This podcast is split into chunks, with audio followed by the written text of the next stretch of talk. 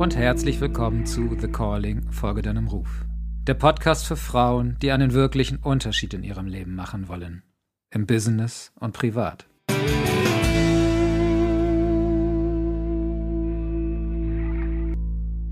Okay, lieber Steffen. Ja, ich freue mich sehr, dass das geklappt hat mit dem Interview für das neue Buchprojekt The Call. Äh, du bist mir empfohlen worden. Von daher freue ich mich noch einmal mehr und bin sehr, sehr gespannt auf dein Leben, was dich dahin geführt hat, wo du heute bist.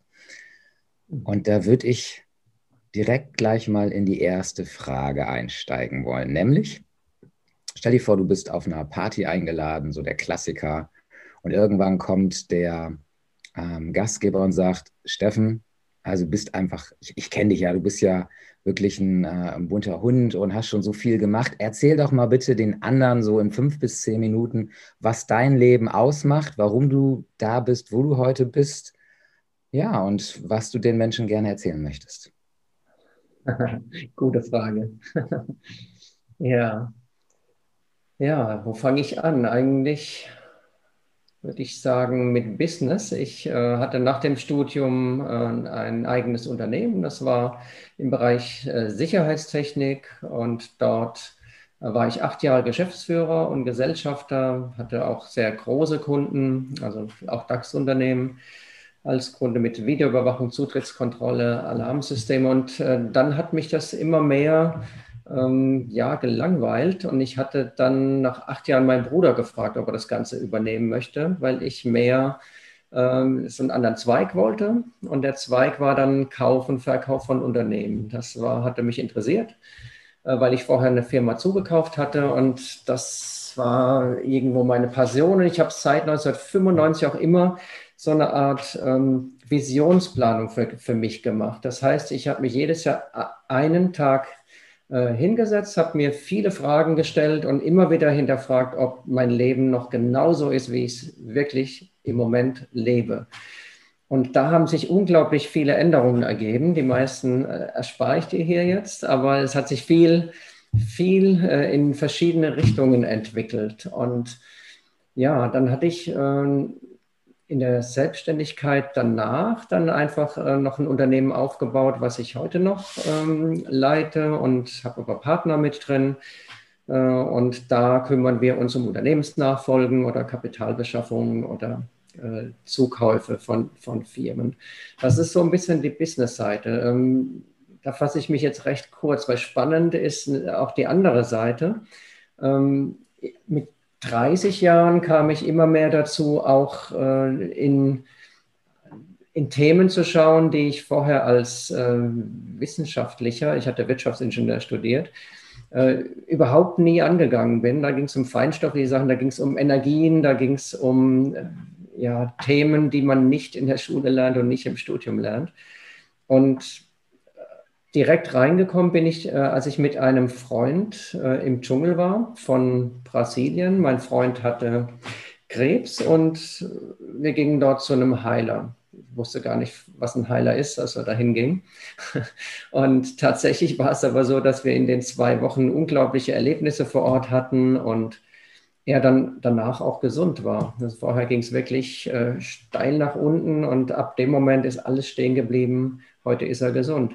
Und da hat sich so eine neue Welt irgendwo auch aufgemacht, äh, dass es auch um Energien geht. Und letztendlich ähm, hat mich das auf eine große Reise gebracht. Eine Reise erst im Außen, in vielen Ashrams, in zu vielen Weisheitslehrern, zu vielen Heilern, ganz viel Transformationsarbeit, Primal Inner Child Arbeit. Und ja, das hat ähm, mich so begeistert, als ich einmal Feuer gefangen hatte, dass ich dann unglaublich tief auf dem Weg war, unglaublich lange auf dem Weg war und faszinierend, was ich da alles mitbekommen habe. Ich war mit ähm, Mönchen zusammen, ich war mit äh, Buddhisten zusammen, mit Maya-Ältesten, ähm, also alle Couleur waren dabei und ja, habe für mich so die Essenz von allem immer mehr rausgenommen und dann irgendwann entschieden, dass ich parallel zu der Unternehmensberatung, wo ich vielleicht ja, die Hälfte meiner Zeit investiere, ähm, was ganz anderes noch dazu mache und das ist dann eben Coaching von Menschen, weil ich gesehen habe, dass es unglaublich schwierig ist, wenn man in diesen Bereich reinkommt, in den spirituellen Bereich, wie man sich orientiert und vor allem auch, wie man das unter einem Business-Kontext auch verstehen kann. Ich habe immer ähm, für mich überlegt, wie kann ich es den Menschen beibringen, dass sie diese Seite verstehen, wenn sie aus der absolut logischen Ecke kommen, wenn sie überhaupt keine Vorahnung haben. Und das habe ich alles so ein bisschen für mich integriert und bringe das jetzt anderen Menschen bei, indem ich äh, Personal Coaching mache, indem ich äh, wirklich in ganz verschiedene Themen mit Menschen einsteige, über Ängste, Depressionen hin zu Visionen, Ziele und ähm, bis zum höchsten Punkt, bis zum Erwachen, ähm, dass ich da wirklich alle, alle Themen abdecke. In welcher Form auch immer das Interesse da ist, hole ich die Menschen ab und äh, bringe sie einfach noch ein Stück weiter. Und dazu hat sich dann ergeben, äh, dass ich nach diesem Südamerika-Aufenthalt so begeistert war, dass ich dann einige Heilerausbildungen machte und äh, seit schätze ich, 10, 12 Jahren sehr, sehr viele ähm, Fernheilungen mit Menschen mache. Ähm, das heißt, sie müssen nicht zu mir kommen, sondern ich habe einfach nur ein Bild und äh, lasse dann die Energie fließen. Das ist natürlich auch eine ganz spannende Sache. Das heißt, es ist wirklich breit gefächert, es ist bunt gefächert, aber es passt trotzdem sehr gut zusammen. Und es ist auch über den Tag nicht so, dass ich das absolut trenne, sondern das wechselt eins das andere ab. Da fängt es morgens an, indem ich mal ein Coaching habe. Dann gibt es ein Telefonat im Business. Dann gibt es eine Unternehmensbewertung. Dann gibt es drei Heilungen. Dann gibt es mittags nochmal ein Coaching.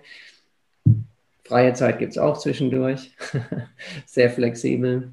Also von daher, das ist ein bunter Strauß, der aber ineinander greift. Das ist auch nicht so, dass mein Leben getrennt ist mit Arbeit und Spiritualität und Freizeit, sondern alles ist irgendwie immer eins. Da gibt es keine großen Unterschiede. Das war so die absolute Kurzform meines Lebens. Wahrscheinlich könnten wir da jetzt auch stundenlang drüber reden. Ja, genau.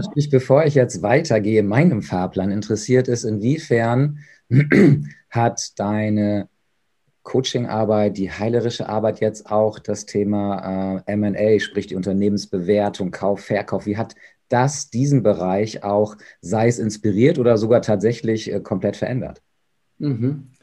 Ähm, die äußeren Abläufe sind ganz ähnlich. Äh, wenn du von außen schauen wirst, es hat sich nicht viel verändert, aber im Innen äh, ist äh, einiges ähm, vom Konzept her anders, von, vom Menschlichen anders. Wenn ich meine meine Partner, die ich im Laufe der Jahre mit reingenommen habe, anschaue, dann sind das alles Menschen, die unglaublich herzlich sind. Die haben nichts zu tun mit solchen so schmierigen Bankern, die dann alles zurückgegelt haben.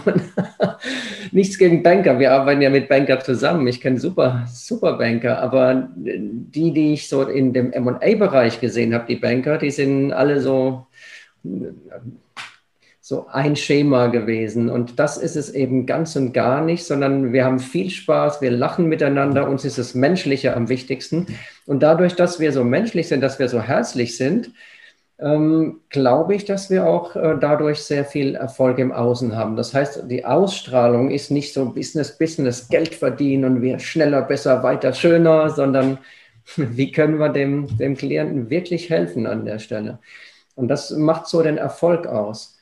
Und der, der, der Effekt war auch ähm, in dem Zusammensein mit den Unternehmern. Wir haben ja oft als Kunde dann den Unternehmer, der zukaufen will oder verkaufen will. Und da hat sich gezeigt, dass, äh, dass ich dann ab und zu mal irgendwelche Worte fallen lasse, die aus dem anderen Bereich kommen. Spiritualität oder ja, ich würde würd sagen, mit Stress fängt es eigentlich an. Ich sehe, dass jemand Stress hat und lasse dann zwei, drei Worte fallen, merke, ah, jetzt steigt er ein und dann kann ich natürlich auch viel tiefer gehen. Und so hat sich ergeben, dass ich einige der Unternehmer, die ich im MA-Bereich betreut hatte, auch privat gecoacht habe. Und das ist für mich super effizient, weil gerade die Unternehmer sehr, sehr viele Mitarbeiter haben. Die Unternehmer sind also großer Multiplikator für solche Themen. Wenn der Unternehmer überzeugt ist und vielleicht mit seinen Mitarbeitern dann Kurse durchführt über Achtsamkeit oder Meditation, dann erreicht man am Ende sehr, sehr viele Menschen, die dahinter sind. Also von daher ist, ist schon eine leichte Verzahnung ähm, spürbar im Moment. Das dachte ich mir jetzt auch und deswegen war ich natürlich auch neugierig. Hm. Das, was du erzählst, ist ja sehr, sehr spannend und das ist ja das, was ich auch in meiner Arbeit oftmals erlebe, dass oftmals ähm, wir leider Gottes erstmal einen extremen Schmerz brauchen, bevor wir aufwachen mhm. und dann vielleicht einen anderen Weg gehen. Ähm, ich weiß nicht, ob deine Erfahrung auch so ist, dass wir gerade in der westlichen Kultur da doch äh, nochmal sehr intensiv ähm, sind, was das Ganze angeht, mhm. dass wir sehr, sehr leidensfähig sind, bevor wir überhaupt in die Veränderung reingehen. Siehst du das auch so? Ähm, ja, sehe ich ganz genauso. Ähm, ich habe noch eine Stiftung seit acht Jahren für alternative äh, Heilung und für persönliches Wachstum. Dort machen wir auch viele Burnout-Camps und ähm, da sehe ich so viele Menschen, die wirklich bis zum letzten gehen mussten, in den Burnout rutschen mussten, um irgendwo anzufangen, äh, über sich nachzudenken. Sie sind vorher einfach nur immer wieder in der Hamst im Hamsterrad gewesen und äh, am Rühren, am Tun, am Machen und ähm, schauen gar nicht nach innen, haben gar keine Zeit nach innen zu schauen. Und dann muss es dann irgendwann eine Explosion geben, damit sie mal aufwachen und sehen, wow, ist das genau das, was ich wollte in meinem Leben? Oder sollte ich mal irgendwann die Richtung der Betrachtung umkehren auf mich selbst? Und mhm. deshalb, so wie du sagst, kann ich es absolut bestätigen. Das ist wirklich der Fall. Ja. Okay, ja, danke. Kommen wir mal wieder zu deiner Geschichte zurück. Was hast du für dich rausgefunden? Was ist so dein Call? Was ist dein Ruf? Was ist deine Bestimmung? Wie siehst du das? Mhm. Ähm, mein Call war zu unterschiedlichen Zeiten immer anders. Äh, wichtig für mich war einfach, dass ich immer wieder schaue, was mein Call ist. Und der Call kann sich verändern. Der muss nicht das ganze Leben lang gleich bleiben. Mein Call im Moment ist es, andere Menschen auf ihren Weg zu bringen, auf den Weg nach innen zu bringen, zu ihrer inneren Mitte, zu dem, was sie wirklich sind, zu ihrem wahren Selbst. Das ist der Call, den ich spüre. Und, und alles, was ich tue, hat sich irgendwie immer wieder gefügt, dass alles in diese Richtung ging, die ich jetzt mache. Ich habe es erst viel später erkannt, dass das eigentlich genau mein Ding ist, dass, ich das, dass das meine Lebensaufgabe ist. Aber selbst die kann sich äh, jederzeit wieder ändern. Ich bin da komplett flexibel. Es kann sein, dass ich morgen meditiere und dann kommt, äh, ach, jetzt sollte ich mal den Monat über ein bisschen mehr für mich machen, ein bisschen mehr für, für mich in, in die Stille gehen, dann bin ich eben mehr in der Stille. Also es kann sich schnell ändern. Ähm, ich finde, der Call ist immer wieder neu anzuschauen. Was ist wirklich das, was ich möchte? Und passt das alles für mich? Es fühlt sich stimmig an, fühle ich mich gut dabei. Äh, mit dem, was ich mache. Und dann, dann passt es auch. Ja. Okay. Doch wenn ich dich richtig verstanden habe, ist dieser rote Faden, den du jetzt immer mehr erkennst, dieses, die Menschen in ihr wahres Selbst zu führen? Ja, genau, das ist der rote Faden. Das ist zumindest das, das Ziel, die Vision. Ähm, und ja, wie gesagt, auch das kann sofort sich ändern, dass ich morgen vielleicht die Botschaft habe, jetzt guck weiter in dich und sitze jetzt erstmal nur für dich zwei, drei, vier Jahre, dann ist das andere wieder im Hintergrund, andere Menschen dahin zu bringen. Aber im Moment, die letzten Jahre, wenn ich es verfolge und zurückschaue, dann ist das wirklich so der Faden, der zu dem Ziel führt, andere ins Erwachen zu bringen. Ja. Okay, ja, spannend. Ah, jetzt hattest du ja von dieser Weggabelung mit der Reise nach Brasilien in den Urwald erzählt. Gibt es noch andere Weggabelungen, die du für dich erkannt hast, die dein Leben in eine bestimmte, nämlich die heutige Richtung geführt haben? Mhm.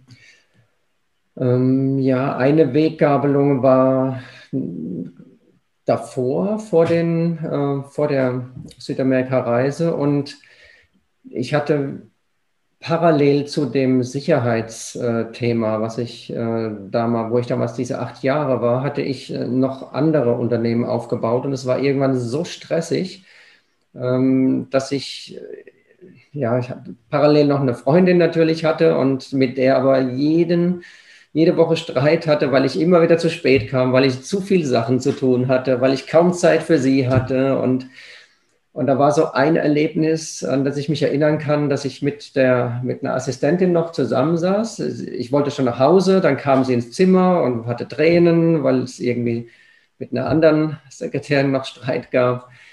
Dann habe ich es angehört, aber ich habe gemerkt, innerlich äh, fängt mein Herz an, immer schneller zu schlagen, weil ich wusste, wenn ich jetzt nicht pünktlich zu Hause bin, gibt es Ärger, weil ich schon die letzten drei Tage irgendwelche äh, Themen mit zu spät kommen hatte. Und ja, und dann bin ich losgefahren. Ich habe nur fünf Minuten davon entfernt gewohnt, aber genau da ging dann die Schranke runter. Und die, die dauerte immer zwei, drei Minuten, bis die Straßenbahn vorbeiging. Und dann ich, hätte ich fast ins Lenkrad gebissen, als die runtergingen. Ich war schon viel zu spät. Ja, und, und zu Hause war natürlich dann ein bisschen, bisschen Ärger. Und dann lag ich dann im Badezimmer auf dem Boden und boah, Adrenalin, Cortisol im Blut und irgendwie war alles richtig viel in diesem Moment, richtig im Stress. Und da habe ich mir irgendwie geschworen, so kann es nicht weitergehen. Ich hab, bin sehr kreativ, das heißt, ich habe immer auf vielen Hochzeiten getanzt mit Dingen, die zu tun waren. Und habe mir dann gesagt, ich muss irgendwas ändern. Und das war so ein bisschen der Startschuss, auch in Richtung Meditation zu schauen oder äh, in Richtung ja, wie kann ich gelassener werden, egal was im Außen passiert. Und das ist auch so ein, eins meiner Lieblings, was, was heißt Motto im, im äh, Mehrzahl? Mottos. Motti. Ich hatte auch immer Motti oder ähnlich. Mottos. Lieblingsmotti. oder Mottos, genau.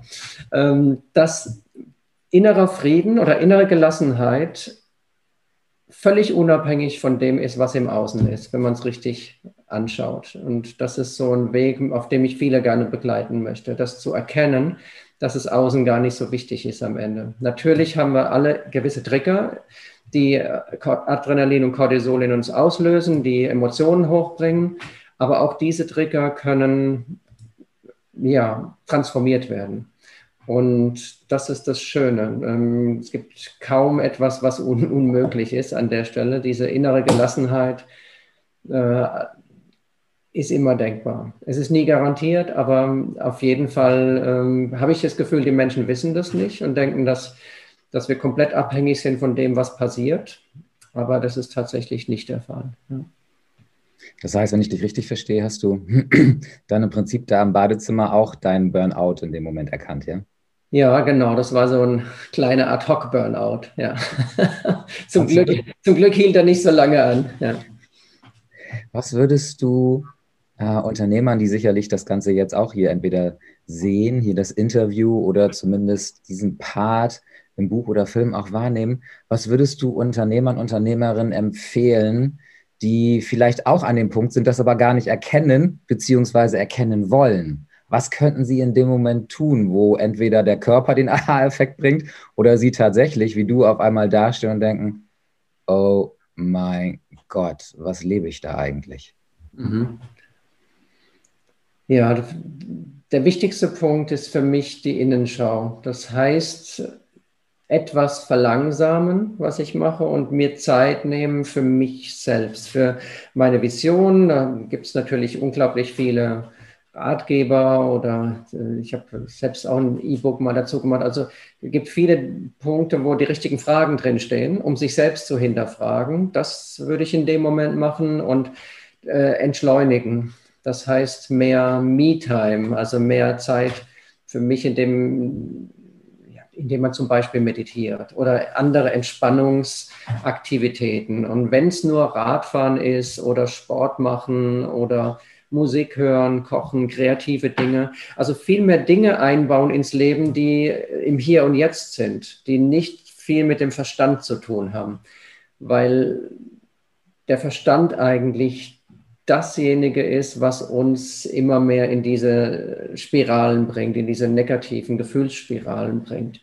Du, du kennst das ja auch äh, bei Angst. Äh, Angst entsteht hauptsächlich, wenn ich mit meinem Verstand irgendwo in der Zukunft bin, was da alles so Schlimmes passieren könnte. Und tatsächlich 98 Prozent ähm, ja, treten gar nicht ein von dem, was ich mir vorher schon vorstelle. Und von daher ist für mich der Schlüssel mehr ins Hier und Jetzt und weniger im Verstand, Verstand beruhigen. Ja.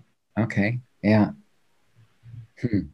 Wo wir gerade da sind, was sind so deine drei wichtigsten Eigenschaften? Du hast ja gerade schon so ein paar Tipps genannt jetzt bezüglich Burnout, aber deine wichtigsten drei Eigenschaften, die dich immer wieder dahin bringen, wo du heute bist? Äh, eine Eigenschaft war Neugierde. Ich wollte immer auf meinem Weg Neues kennenlernen, neues Wissen mir aneignen, wobei ich heute weiß, das Wissen ist nicht das Entscheidende. Äh, es gibt da andere äh, Punkte, die auf, dem, auf den letzten Metern des Weges oder Kilometern des Weges auch wichtiger sind. Ähm, dann Vertrauen ins Leben, Vertrauen, dass alles irgendwo seinen Sinn hat, dass alles, was mich letztendlich im Laufe meines Lebens runtergezogen hat und alles, was, wo ich irgendwo in, in Gefühlen war und Angst hatte oder was verloren habe, zum Beispiel meine erste Freundin, was sehr schmerzhaft war, oder zweimal habe ich viel Geld verloren, was sehr schmerzhaft war. In dem Moment konnte ich es nicht verstehen und hing natürlich voll in den Seilen. Aber wenn ich fünf oder zehn Jahre später zurückblickte äh, und die Situation nochmal beleuchtet hatte und geschaut habe, was ist aus mir geworden, was habe ich gelernt aus der Situation, dann war das unglaublich hilfreich, dass ich da reingerutscht bin. Sonst hätte ich mich nicht in dem Maße verändert, wie ich mich später tatsächlich äh, verändert habe. Vor allem habe ich sehr viel Angst verloren ähm, vor Verlust vor Verlust von Menschen, vor Verlust von Materiellem. Äh, da gibt es nicht mehr viel Angst, die, die hochkommen kann, weil ich hatte äh, dadurch die Möglichkeit, mit meiner Angst zu arbeiten, dass ich reingerutscht bin und das hat sich dann einfach irgendwann transformiert. Das war auf jeden Fall ähm, hilfreich. Also das heißt, das Zweite, was du gefragt hast, war dieses Vertrauen in, ins Leben Manche sagen Vertrauen in Gott. Ähm, ich würde jetzt sagen Vertrauen ins, ins Leben, Universum, was auch immer abläuft. Das ist absolut da. Und dann habe ich, genau, dazu gehört diese Eigenschaft, optimistisch zu sein und nicht die Dinge persönlich zu nehmen, wenn mir was misslingt, sondern einfach zu sagen, okay, das war ein Versuch, hat nicht geklappt, next. Ähm, oder wie komme ich raus, was mache ich jetzt? Also das ist auch eine Eigenschaft dieses ähm, nicht persönlich nehmen, was im Außen passiert, sondern einfach es aufnehmen, weitermachen. Ja, das wären jetzt so zwei, drei